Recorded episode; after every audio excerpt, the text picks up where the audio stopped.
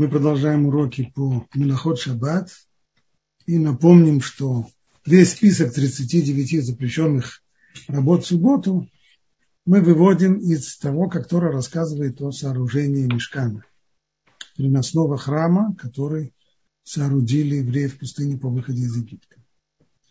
Вот одним из центральных компонентов этого переносного строения были шкуры. Использовалась кожа очень широко. Кожи шли на покрытие этого переносного храма, из них делалась крыша его. И необходимо было, для того, чтобы соорудить храм, необходимо было достать эти шкуры. Кроме того, необходимы были еще и красители – для того, чтобы красить шерсть, прежде всего нужно было использовать вот такую краску, то, что называется тхелет. Это краска, как и два вида, вот такой оттенок и пурпурный оттенок. Они производились из особого моллюска. Мы его можем видеть, его раковину этого моллюска, не самого моллюска, но хотя бы его раковину. Так вот, две этих потребности, прежде всего, в шкурах а во-вторых, в моллюсках приводили к тому, что нужно было заниматься охотой. То есть нужно было собрать эти раковины с моллюсками для того, чтобы из них получать красители. И нужно было еще и ловить животных, поскольку использовались кожи не только домашних животных, которые были с собой, но и диких животных тоже. Стало быть, диких животных нужно было прежде всего поймать. Ну, отсюда Поимка животного, то же самое, что и охота, это одна из 39 запрещенных в субботу работ. То, что называется на языке Торы цад, дацуд. И смысл этой работы в лишении животного свободы. Каковы основные понятия и законы этой работы? Прежде всего нужно подчеркнуть, что то, законом Торы запрещено ловить только те виды животных, на которых принято охотиться. Но если кто-то собирается поймать животное, на которое охотиться не принято, предположим, он решил поймать муху. Так вот, э, поймать муху Торы не запрещено, ибо на мух э, люди не охотятся. Вместе с тем мудрецы запретили и такое действие.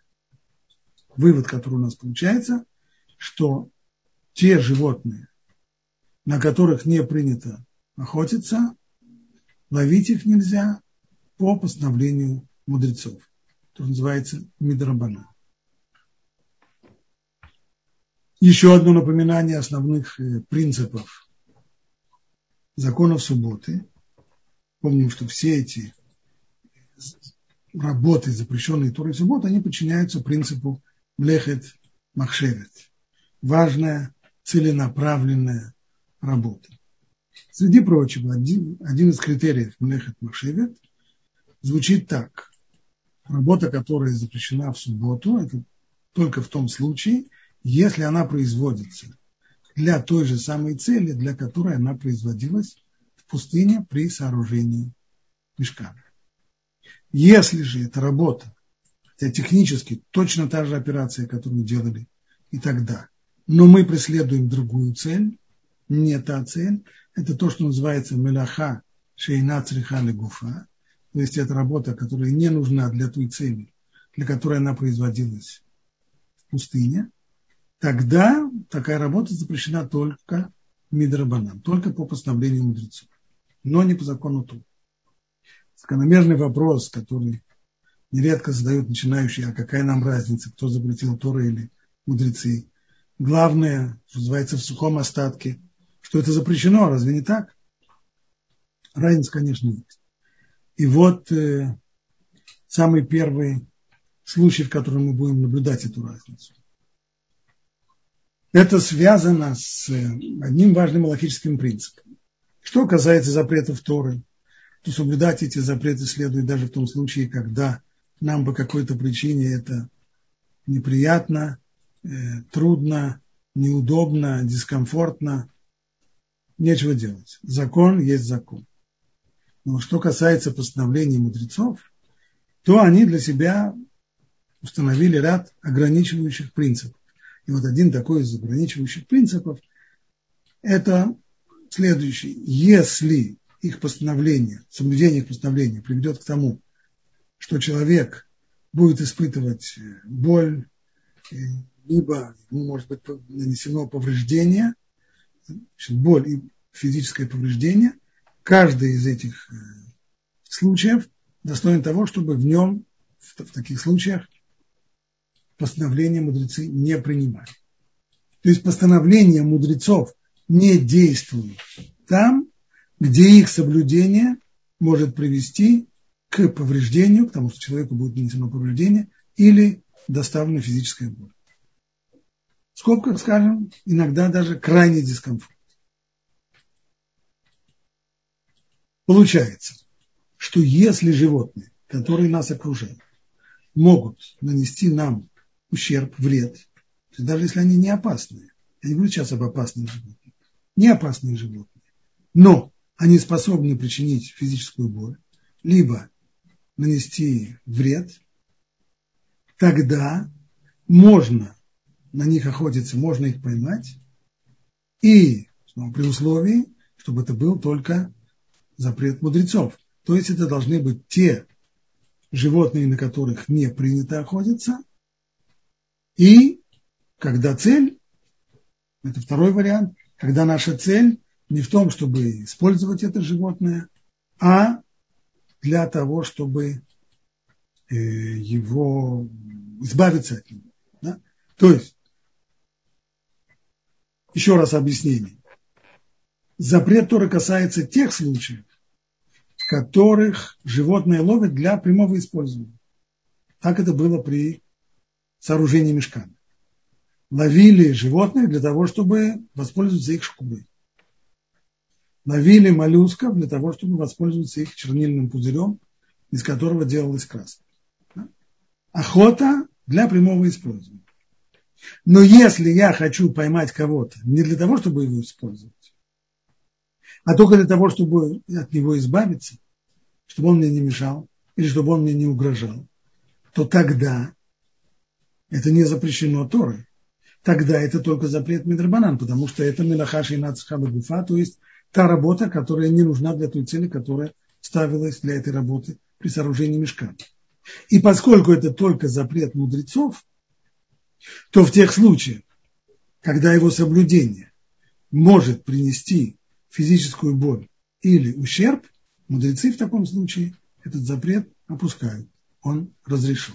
Вот отсюда мы и сделали практический вывод, что если есть животные, которые нам не опасны, но могут причинить боль или какой-то ущерб, то если это животные, на которых не принято охотиться, или мы их ловим с одной только исключительной целью избавиться от них, то в таком случае мудрецы свои запреты опускают, и можно будет это животное поймать. О чем конкретно идет речь?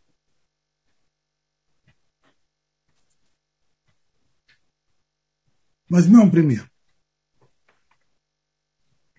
Прежде всего, какие животные, каких животных принято, на каких не принято. Ну, в качестве примера, вот вам заяц, это животные, на которых охотятся, а вот муха. На нее не принято охотиться. Стало быть, тот, кто ее ловит, нарушает только постановление мудрецов. А вот теперь конкретный уже пример с э, разрешением ловли. Представим себе, что к нам в дом залетела пчела. Пчела, конечно, животное не опасное, но вместе с тем ее укус, прям скажем, неприятен. И не только неприятен, он может вызвать боль. Более того, в ряде случаев некоторых людей укус пчелы может вызвать аллергическую реакцию, а это уже конкретный вред, ущерб. Таким образом, пчела очень точно подходит вот этой категории животных, которые не опасны, но могут, безусловно, причинить нам боль или вред. Стало быть, если мы хотим избавиться от пчелы и страха перед ее укусом, то мы имеем полное право ее поймать. как технически это сделать, чтобы это соответствовало э, Аллахе в субботу? Самый простой способ – подождать, когда сядет на стол, и тогда накрыть ее сверху стаканом. Вот она и поймана, больше она нам не страшна. То же самое можно сказать по поводу осы. Оса тоже не опасное животное, но ее укус совсем очень даже неприятен, а часто просто болезнь. Стало быть, как мы, что мы можем с ней делать? Имеем полное право, если боимся ее укуса, имеем полное право накрыть ее чашкой, стаканом и тем самым лишить ее свободы, поскольку мы делаем это только для того, не для того, чтобы ее использовать, а сам это нам еще сто лет не нужна, мы только хотим от нее избавиться, стал быть, это запрет мудрецов, а в случае опасения боли или нанесения вреда, этот запрет разрешается. Только хочу сделать важное замечание, что то, что мы здесь говорим, что есть разрешение избавиться от, э, таких вот э, неприятных сюрпризов, как пчелы и осы, это не значит, что их можно убивать верно, мудрецы разрешают нам свои запреты, если мы опасаемся причинения боли или ущерба. Но запрет, который мы здесь рассматриваем, это запрет мудрецов, а именно на ловлю, потому что это, ловля, это охота, она здесь только запрещена мудрецами. Но убить животное, это будет уже запрет Торы, это нарушение запрета Торы, об этом запрете мы еще в конце урока сегодня поговорим. Поэтому нет никакого разрешения убить осу, и даже такое зловредное животное, кровожадное, как, как комар, со всем его отвратительным жужжанием и ненасытной жаждой нашей крови, прихлопнуть комара в субботу нельзя. Никак. Нельзя ставить в субботу ловушки, разного вида кап, капканы, мышеловки. В субботу это запрещается. Хотя на самом деле, если человек поставил ловушку и в нее угодила мышка, то она ведь угодила туда по своей инициативе. Ее человек в мышеловку не заталкивал. Она сама туда залезла ради сыра или еще чего-то, что она там воображала найти. Это определяется в Аллахе как грамм то есть ситуация, в которой действия человека не были прямой причиной совершившейся работы, они были только косвенной причиной. Но вместе с тем даже грамма в субботу запрещена, за исключением определенных случаев, и поэтому расставлять капканы, мышеловки и так далее в субботу нельзя. В пятницу, пожалуйста, можно расставить все необходимые для ловли мышей приспособления с пятницей, и это вполне э, нас удовлетворит.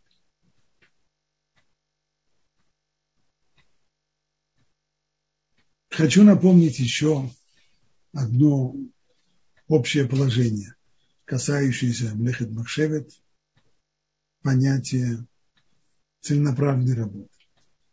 Когда человек делает какое-то разрешенное действие, побочным эффектом которого становится запрещенное действие. То если человек не имеет намерения, не намерен совершать второе, второе действие, то, которое является побочным эффектом, и намерение его касается только первого действия разрешенного, то в общем и целом это действие разрешено, несмотря на тот побочный эффект, который произойдет. Только при условии, что побочный эффект этот может возникнуть, а может и не возникнуть. Но если его возникновение неизбежно, стопроцентно, то, что называется псикрейши на уровне оторвать голову так, чтобы не умер, то нельзя сказать, что в таком случае, когда это абсолютно неизбежно, то тогда первое действие запрещено. Ибо нельзя сказать, что человек не, не имел намерений сделать это второе действие, которое является запретом. чему я все это говорю? Вот представим себе ту же самую осу, которая залетела в какую-нибудь банку. Она сама залетела. Я ее туда не загонял. А я сейчас в этот момент хочу закрыть ее снизу или сверху блюдцем или еще чем-нибудь. И так, что она окажется пойманной. Я, все, что я делаю, это только э, закрываю, закрываю здесь банку. Можем еще, если это банк с вареньем. Банка с вареньем должна быть закрытой. Я ее закрываю. Но в результате оса, залетевшая в эту банку варенья, или муха, которая туда забралась, оказывается пойманной. Поскольку это действие, не из, поскольку из первого действия, закрывания банки, неизбежно следует последствия поимка насекомого, осы или мухи, то такое действие запрещено. Только напомню, что если речь идет про осу, ту, которая здесь нарисована на этом слайде, то мы говорили, что в случае, когда мы боимся укуса, то осу-то как раз ловить можно. Но вот если здесь окажется муха на месте этой осы, так вот тогда закрыть банку будет нельзя. Аналогично. Если в комнату залетел воробей, а на дворе зима, и нам холодно, мы хотим закрыть окно. Но если мы закроем окно, то воробей окажется пойманным. И хотя мы не имели намерения ловить воробья, но поскольку это действие, закрывание окна, неизбежно приводит к тому, что воробей оказывается пойманным, то сделать так нельзя. Стало быть, если нам холодно и мы хотим закрыть окно, нам нужно убедить этого воробья покинуть комнату, выгнать его, сделать так, чтобы он через то же самое окно, в которое он прилетел, чтобы улетел. Каждый, кто бывал в такой ситуации, знает, что сделать это непросто. Воробья достаточно разума для того, чтобы залететь в комнату, но бывает недостаточно мозгов для того, чтобы из нее улететь. И если никак не удается его выгнать, а нам уже становится просто холодно, то в соответствии с принципом, который мы рассмотрели выше, мы сможем закрыть окно, несмотря на то, что воробей останется в комнате. Что это за принцип? Это то, тот ограничительный принцип мудрецов, которые не ставят свои запреты, не принимают свои постановления в тех случаях, когда их соблюдение приведет человеку физическое страдание. А если нам очень холодно, не просто так, что мы поеживаемся, а нам действительно серьезно холодно, и мы испытываем уже страдания от холода, тогда в таком случае можно сразу закрыть окно, не дожидаясь, пока воробей улетит.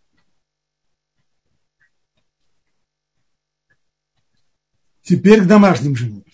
Рано или поздно нужно было дойти до этой темы.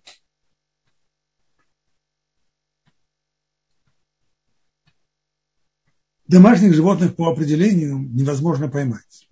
Нельзя лишить свободы того, у кого свободы нет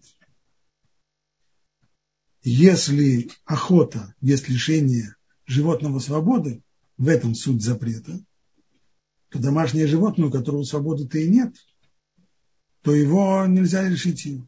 Стало быть, запрета на охоту здесь нет.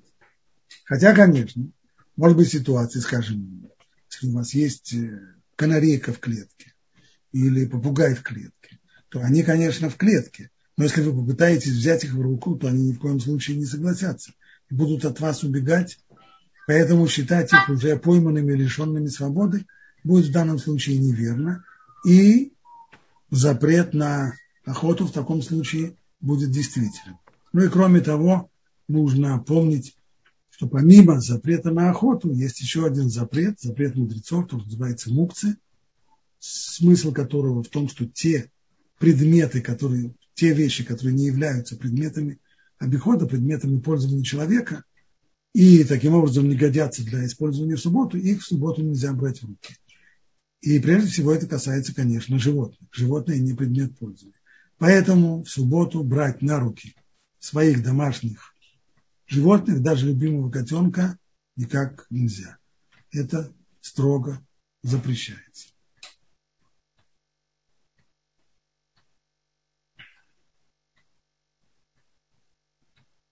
Какие еще правила здесь нужно помнить в отношении домашних животных? Мы уже упоминали клетку с канарейками. Если дверца клетки открылась сама в субботу, то не следует ее закрывать, потому что в данный момент канарейка обрела свободу, до сих пор она была в клетке, а теперь она может вылететь в комнату, а то, что она находится в комнате, нельзя назвать ее лишенной свободы, потому что в комнате, пойди ее поймай еще, ее совершенно невозможно поймать, поймать, поэтому, э, конечно же,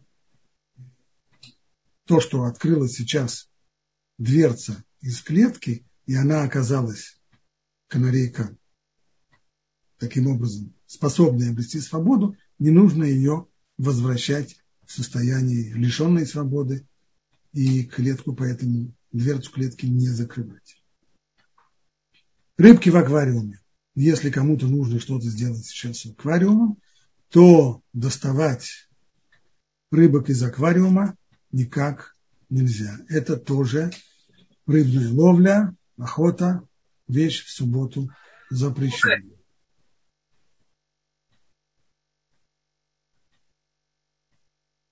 Теперь по поводу, если мы уже заговорили о домашних животных, то имеет смысл говорить еще одно важное правило по поводу кормления животных. Первый принцип говорит следующее. Те домашние животные, которые находятся на нашем иждивении, то есть у них нет самостоятельных источников питания, и они полностью полагаются на нас, то мы обязаны их кормить. И эту обязанность мы, обяз... мы должны исполнять и в субботу тоже. Алло. Что а что вы так долго? Что касается диких, а ты ждал Басю? То их уже ловить. Да, из-за чего мы не поехали с ней звезды смотреть? Из-за Баси. А что, она не нету? У нас... Э, вот, чита сидит. Мама, чита сидит. Кто-то из участников включил микрофон. И это Ой, извините, это я, я, я уже выключила. Окей. Так вот. Так, домашние животные, те, которые находятся у нас на иждивении, разрешается их кормить, поскольку это наша обязанность. Мы их приручили, мы таким образом ответственны за их питание, у них нет своих источников питания, и эту обязанность кормить домашних животных мы исполняем ее и в субботу тоже. Но вот что касается уже диких животных, то есть выйти, например, на площадь, чтобы покормить голубей, вот это уже делать в субботу нельзя. В праздник, в Йонтов, правила становятся еще более строгими. Мудрецы запретили кормить даже некоторые виды домашних животных. Каких? Что касается тех домашних животных, которых не принято ловить, на которых не охотятся, их можно кормить и в праздник так же, как и в субботу. Но что касается тех животных, на которых принято охотиться, то здесь может быть проблема. А именно, ведь представим себе человека, который вышел к себе во двор, человек живет где-нибудь в живописном месте на природе в деревне, вышел он во двор покормить своих домашних животных, и вдруг он замечает хорошо откормленного барана. А сегодня праздник. А не зажарить ли нам этого барана в честь праздника? Ведь праздник можно и зарезать животное, забой животных в праздник разрешен. Можно и зажарить его, можно и приготовить его любым другим способом. Поэтому мы опасаемся, что если мы начнем кормить вот таких животных, домашних животных, как э, бараны, овцы, куры, петухи и так далее, то не исключено, что мы, забыв, забыв про все запреты, мы их поймаем для того, чтобы их зарезать и зажарить. Что касается зарезать и зажарить, так это можно. А вот ловить животных в праздник, в Йомту, не разрешается. Разрешены только те работы, которые непосредственно связаны с приготовлением пищи. А работы приготовительного уровня, поймать животное, которое мы потом зарежем и зажарим, вот это уже в праздник нельзя.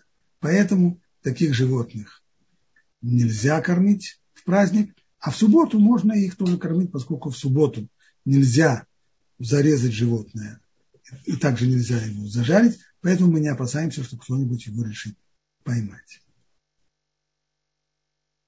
На этом все, что касается ловли, по крайней мере, то, что я хотел сказать по поводу ловли, мы уже рассмотрели и можем переходить к следующему вопросу. Это то, что связано с одной из милоход – убивать. Помните, с чего мы начали? Для того, чтобы соорудить мешкан, необходимо было получить кожи. Для этого нужно было животных ловить. Но дело в том, что даже если животное поймать, то убедить его пожертвовать своей кожей ради такой высокой цели, как, как построение мешкана, нереально. Единственный способ получить кожу – это силой, то есть нужно было для этого животное убить. Стало быть, лишение жизни животного или человека, ибо человек тоже живой организм, это одна из 39 работ, запрещенных Торой. Но вот есть случаи, в которых это действие разрешено. Первое, это то, что вы видите здесь на слайде, разрешение мудрецов, и это именно разрешение мудрецов, сейчас мы поговорим почему, разрешение убивать тех животных, которые опасны для жизни. Ядовитые змеи, скорпионы, бешеные собаки и прочее. И снова напоминаю основной принцип. При строительстве мешкана убивали животных для того, чтобы ими воспользоваться. Использовать их шкуру, использовать их э, чернильный пузырек для, для получения краски и так далее. Но если мы убиваем животное только из страха перед, за свою жизнь, оно нам еще, эта змеюка нам еще сто лет не нужна, а уж тем более скорпион. Все, что мы хотим, это только от них избавиться. В данном случае это Менахаши и Нацхалагуфа, то есть работа, которая делается не для той цели, для которой она производилась при сооружении мешкана, поэтому это только запрет мудрецов. А мудрецы нам разрешают убивать этих животных, даже в тех случаях, когда они сейчас явно нам не угрожают. Достаточно того, что они опасные. Если же животные конкретно угрожают, предположим, заняли угрожающую позицию, угрожающие рычат или гонятся за человеком, то тогда можно убить даже не опасное для жизни животное, но такое, которое в состоянии принести человеку боль или вред. Если речь идет о более безобидных, нельзя сказать, нельзя назвать комаров безобидными животными, по крайней мере, не опасных. Не опасные такие животные, как комары, но очень э, противные, очень докучающие нам, то нельзя распылять аэрозоль, который может э, умертвить комаров, мы сказали, убивать в таких случаях совершенно неопасных, неопасных животных, несмотря на то, что они могут доставить нам боль, в этом случае нельзя. Мы говорили, что животное, которое гонится за человеком, проявляет агрессивные намерения по отношению к нему, его разрешено убивать, но комаров убивать нельзя. Что касается муравьев, можно ходить по земле, не опасаясь того, что мы наступим на муравья и убьем его, но если это место, где есть рой насекомых, рой муравьев, так что невозможно пройти, не наступив и не раздавив хотя бы одного муравья, то, поскольку это псикрейший, то есть это неизбежный неизбежное последствие наших действий, нашей ходьбы, то в таких местах ходить нельзя, нужно эти места обойти. Нужно сказать, что Аллаха говорит, что есть у нас запрет на убийство,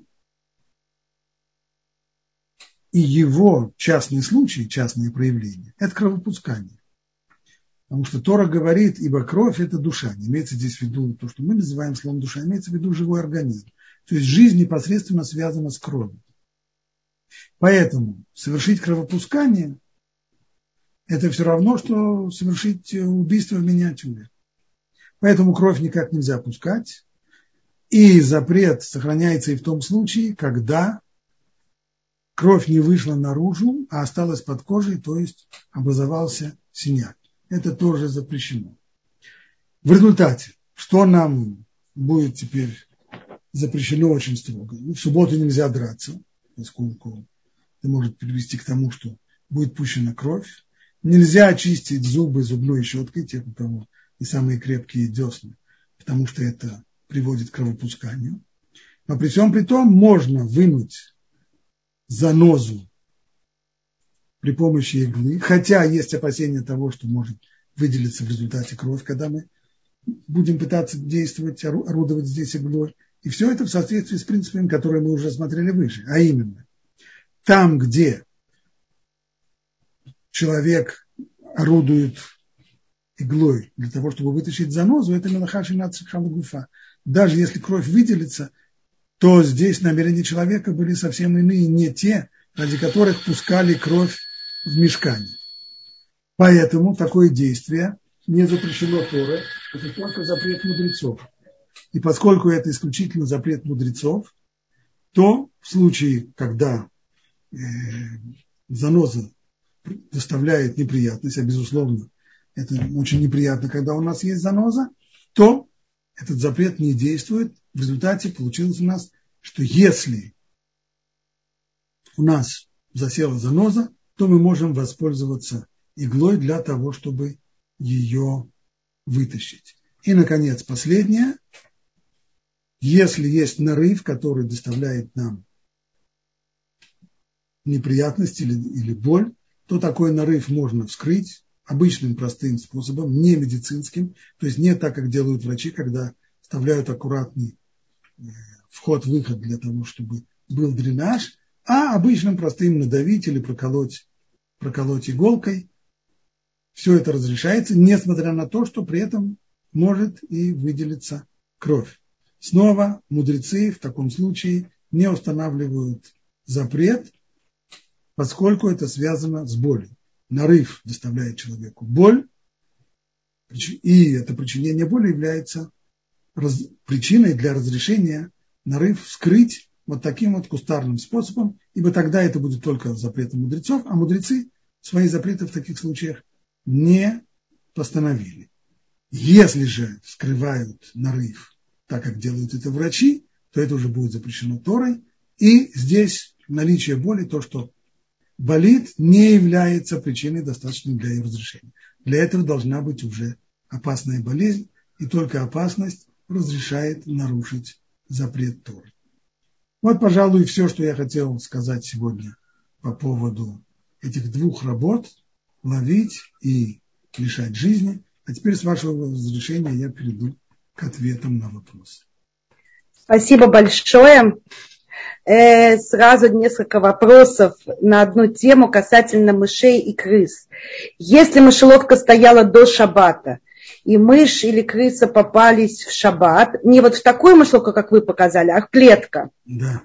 Ну да, а если уж тем более в такую, и это доставляет ей муки, страдания, то что можно сделать? Можно это мукция или можно перенести куда-то? Безусловно, безусловно, это мукция и перенести ее нельзя. Все, что можно делать только в таком случае. В законах мукции есть такое правило. Называется это э, тильтуль минацад лицорок давара мутар. То есть опосредованное движение, когда целью его является э, разрешенное, нечто разрешенное. А именно, если мы хотим избавиться, возьмем простой случай. у нас э, на полу есть мусор. Мусор – это мукция в субботу. Взять этот мусор руками, собрать и положить мусор на это ведро нельзя. Мукция. Но если я двигаю его опосредованно, например, при помощи веника, и цель моя не, не собрать этот мусор где-нибудь в какое-то место определенное, чтобы он там был, а цель моя только очистить помещение от мусора, чтобы у меня в комнате было чисто. Вот это и называется цильтуль минацат, то есть опосредованное движение лицорах даварамутар, ради разрешенной цели, чтобы было чисто. То же самое и здесь. Для того, чтобы избавиться от мышеловки с пойманной мышью, которая еще менее неприятна, более неприятна, простите, чем мусор, то я могу воспользоваться в данном случае веником, и веником эту мышеловку куда-нибудь ее подальше задвинуть, чтобы она нам не мешала и не, и не действовала на нервы. Вот это разрешенный способ от нее избавиться. Добивать ее, конечно, нельзя. Спасибо. Извините, я забыла сказать нашим слушателям, что у нас не работает чат. Пожалуйста, если у вас есть вопросы, воспользуйтесь э, отделом вопросы и ответы и тут пишите, как делают у нас уже многие наши слушатели. Э, вы когда рассказывали про воробья, э, вы сказали, что нельзя, если воробей залетел в окно, надо выпустить его в то же окно. В принципе, не, не. Можно в любое окно, Нет, то есть на свободу. Окно. Любое окно, просто обычно, если зимой окно открыто, то обычно у нормативных людей это одно единственное окно. Ага, все, понятно. И второй вопрос про канарейку.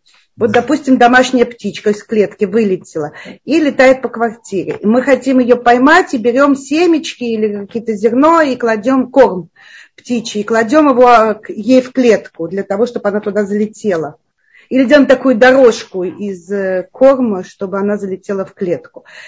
Можно? Не в субботу. Не в, ну, в субботу. Ну, понятно, чтобы про субботу говорить. А есть по какой-то причине она залетела в клетку сама, то можно закрыть клетку? Нет, пока, дверь, пока дверца открыта, не закрывать, потому что это окончательная ее поимка. Спасибо. Здесь спрашивают, если комар сел и пьет кровь, его можно убить?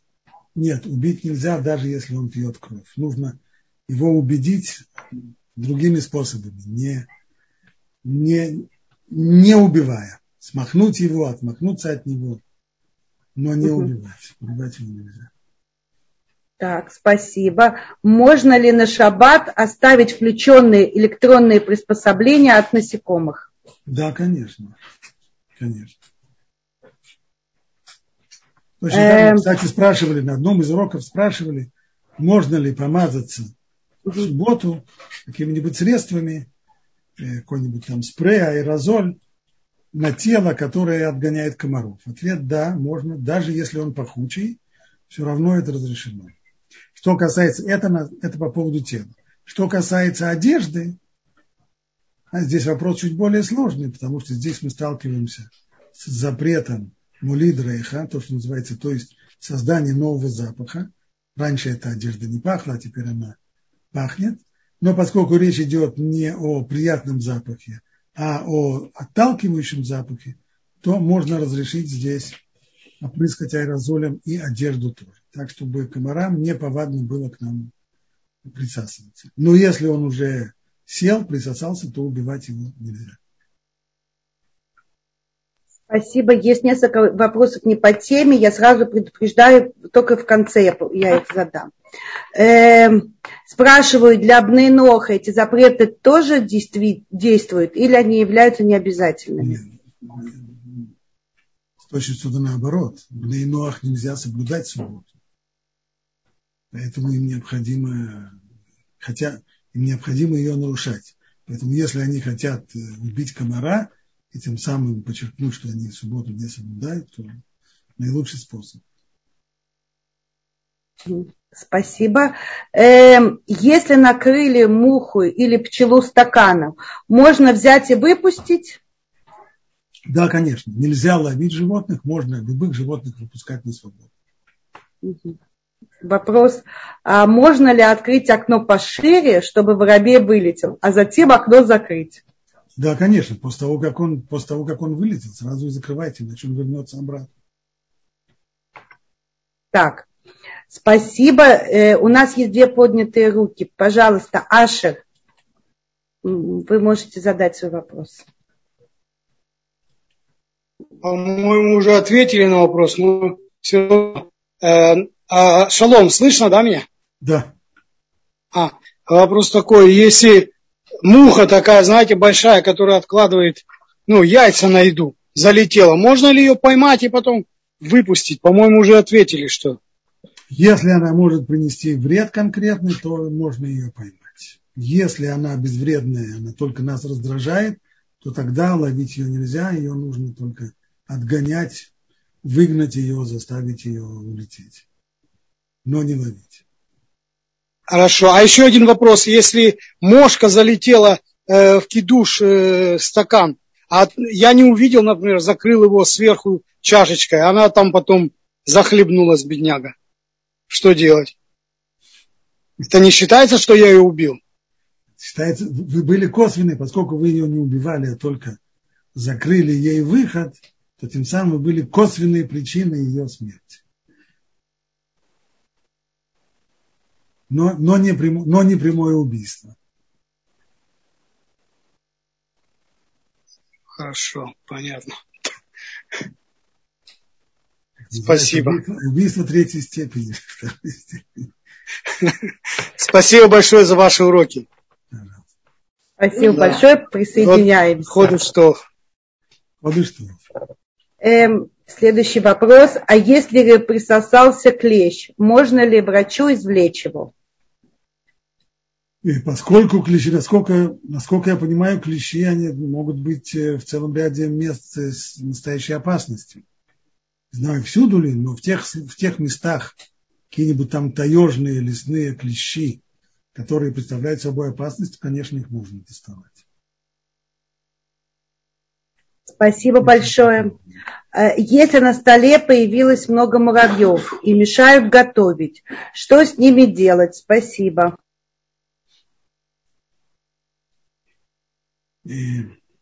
делать действия, которые могут привести к э, уничтожению воробьев, э, муравьев нельзя. Стало быть, их нужно каким-то образом э, отогнать.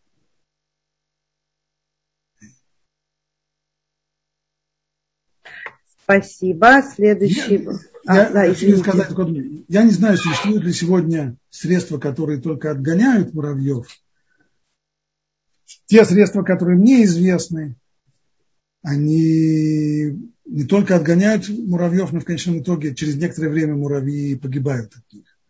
Что, в общем-то, химическое оружие. Но, по-моему, если я не ошибаюсь, в России был, были какие-то мелки, которые приводили к тому, что муравьи только не пересекали эту линию, но это их не, не уничтожало. Когда-то такие мелки существовали. Если они сегодня в продаже, не знаю. Ну, есть какие-то э, народные средства, там, не знаю, соль сыпят, соду или зубную кислоту.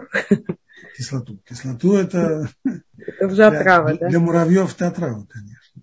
Да, а если, только, допустим... Только те, которые, да. только те, которые могут их отогнать, но не уничтожить. Угу. В любом случае, значит, если они сами не уходят, значит, идти придется нам. Значит, придется готовить на каком-то другом столе. Угу. Спасибо. Э, Геннадий, пожалуйста, вы можете задать свой вопрос. Геннадий, мы вас слушаем. Звук. Слышно меня? Да. Скажите, пожалуйста, а малярийных комаров, э, ну, гнойных можно всех, их, я так понимаю, а вот Юрий малярийных комаров в субботу можно убивать? Или, например, блох, или там Э, ну, я не знаю, если у кого шеи, например, завелись, их убивать можно? Или у собаки, например, шеи или блохи завелись? Начнем так. Э, блохи в, в обычной ситуации, пока, пока нет эпидемии чумы, то блохи нам э, не страшны. Во время эпидемии чумы, конечно, разговор другой. А если полиэмии, например, не чумы, полиэмии, они ее тоже переносят. там, где есть, там, где есть конкретная сейчас э, инфекция, есть сейчас конкретная пандемия или, или еще что-нибудь в этом роде, и эта ситуация реальная, конкретная, скажем, как это было, ну, упомянули его что же. Достаточно вспомнить то, что было во время Великой Отечественной войны, когда вши распространяли, я не имею в виду волосяные вши, были тогда одежные вши, они распространяли тиф. Тиф – страшнейшее заболевание, очень опасное, и, конечно, тогда эта вещь, тогда эта вещь была разрешена, и тогда можно было убивать вошь. Сегодня у нас, э, сегодня с плотяной вошью мы дело практически не имеем. Вошь, с которой сегодня имеем дело, это то, что дети приносят из детского сада. Эта вошь, она совершенно не опасна, хотя, безусловно, она приносит э, приносит э, неприятность, потому что вызывает зуд своими укусами и так далее. Поэтому все, что можно делать с такими вшами, это только их изловить. Изловить – да, уничтожать – нет. Но понятно, что то, что было во время войны, когда была жуткая эпидемия тифа, то тогда в тех условиях было разрешено вошь уничтожать вне всякого сомнения. А вот если, например, человек хотел накрыть стаканом муху или осу, а она в это время дернулась или там перебежала, или полетела и оказалась под краем стакана. И он ее нечаянно раздавил.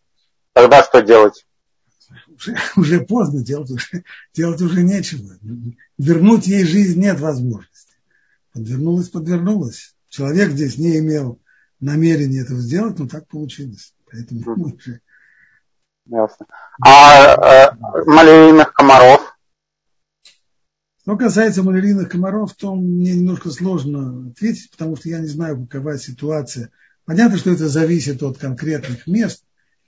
И там, где есть, там, где есть новое реальное опасение малярии, человек знает, что перед ним малярийный комар, а не обычный комар, то там, по идее, должно быть разрешение и убить этого малярийного комара. Но все зависит от конкретных условий, которые нужно Э, знать, что происходит в данной местности и в данное время, если действительно опасение малярии или нет. Но на инох можно убивать комаров, да, конечно, да, да в любом да, случае. Конечно. Хорошо, спасибо. Да. Пожалуйста. Спасибо большое. У нас осталось последние минутки. Ирина, пожалуйста, ваш вопрос.